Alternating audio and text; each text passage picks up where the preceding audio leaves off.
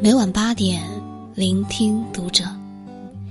大家好，我是小萌，欢迎收听读者。今天要和大家分享的文章是：永远别去打扰别人的幸福。关注读者新媒体，一起成为更好的读者。今年过年回家的时候，在路上遇到了一对父女，女孩大约十岁的样子，穿着红色的小棉袄，大大的眼睛格外的明亮，而他的父亲穿着略显过时的中山装，没理过的胡子略显疲态。火车一开动，小姑娘显得格外的激动，一直盯着窗户外面，眼里充满了喜悦。爸爸，这是我们经常吃的韭菜吗？长得可真茂盛呀！女孩的声音格外清脆，很多人闻声往外看去，却发现窗外不是韭菜，而是一片麦田。这不是韭菜哦。这是麦子，可以用它来做馒头。接下来，女孩又把黄色的野花描述成了绿色，把巨大的广告牌当成是黑板。他的父亲也都微笑的一一纠正了。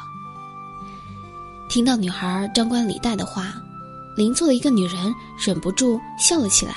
没想到长得挺俊的一个小姑娘，脑子居然有问题。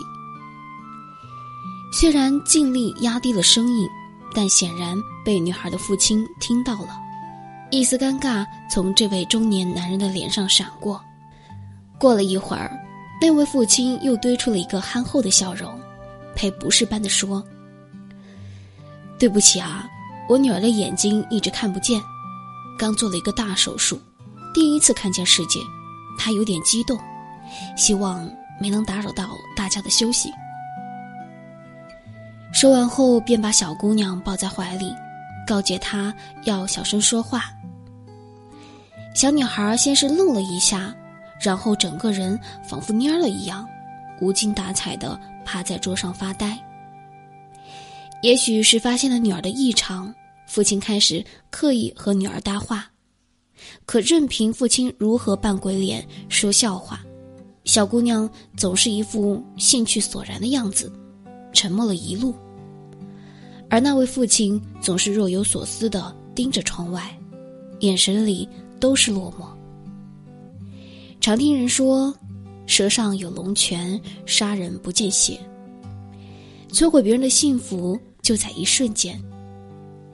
对那位女士而言，不过是脱口而出的一句玩笑话，可是对于这位父亲而言，这句话一定是烙铁一样，直接烙在了心上。未知全貌，不予置评。也许你无意间的一句话，就摧毁了别人一天的幸福感。两岁学说话，一生学闭嘴，不打扰别人的幸福，就是一种基本的教养。看过这样的一个故事，有一个中年妇女，常常在街角摆地摊，每到中午饭点，她的丈夫一定会给她送上热乎乎的饭菜。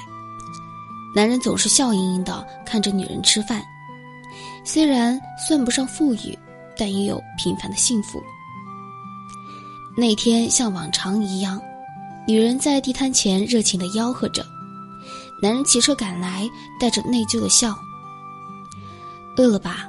抱歉，今天来晚了。”女人抬头看了一眼丈夫，眼里闪过一丝羞赧的笑意：“没有，没有。”今天不咋饿呢，男人憨憨的笑着，慌忙从车筐里取出饭盒，递给女人说：“别忙活了，快吃吧。”这时，旁边走过来一个中年大姐，大姐看了看饭盒，又看了看女人，摇头道：“哎呦，这饭看起来一点油水也没有，大妹子你怎么能吃得进去啊？还有我说，你一个大男人。”成天让女人出来摆摊受苦，真是不争气。说完，还嗔怪地看向男人，发出啧啧的感叹，然后转动着肥胖的身体，晃晃悠悠的走了。大嫂走后，空气好像凝固在两人之间。女人扬了扬手里的饭盒，苦笑了一下，开始吃了起来。男人叹了一口气，把脸埋进了围巾里。情感专家朱静在《不要去打扰别人的幸福》一文中说道：“在你眼中看到的可能是一种苦难，在别人的眼中，也许正是幸福。这种幸福无关荣华富贵，无关名誉地位，有关的只是一种心灵感应和默契。”这种幸福像花儿开放一样悄无声息，但却将馨香在彼此的心田里缠绵，化作了生命中的一种永恒和天长地久。林宥嘉有一句歌词是这么唱的：“人生已经如此的艰难，有些事就不要再拆穿。平淡生活中的幸福感来之不易，所以更需要被小心呵护。”幸福这两个字中间最容不得的就是比较。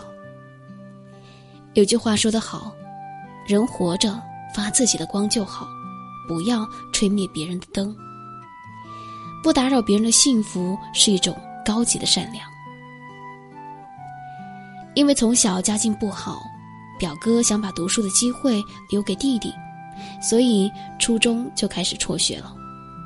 因为学历低。他在外打工的收入并不高，但表哥也是很懂事，生活过得很节俭。去年过年的时候，表哥拿出外出打工的所有积蓄，让舅妈把房子翻新了一遍。我们那里的习俗，谁家新盖了房子是要摆宴席请客吃饭的。酒席上虽然忙前忙后，但舅妈脸上始终挂着藏不住的微笑。他一直带着表哥一桌一桌的给长辈敬酒。轮到邻居李大妈的时候，李大妈指着刚翻新的三层小楼，对表哥说：“现在的年轻人就该谦虚一点儿，虽然盖了房子，但不应该满足的。你看看我家大儿子，已经在城里买了大房子，一直催着我们搬进去呢。我那儿子……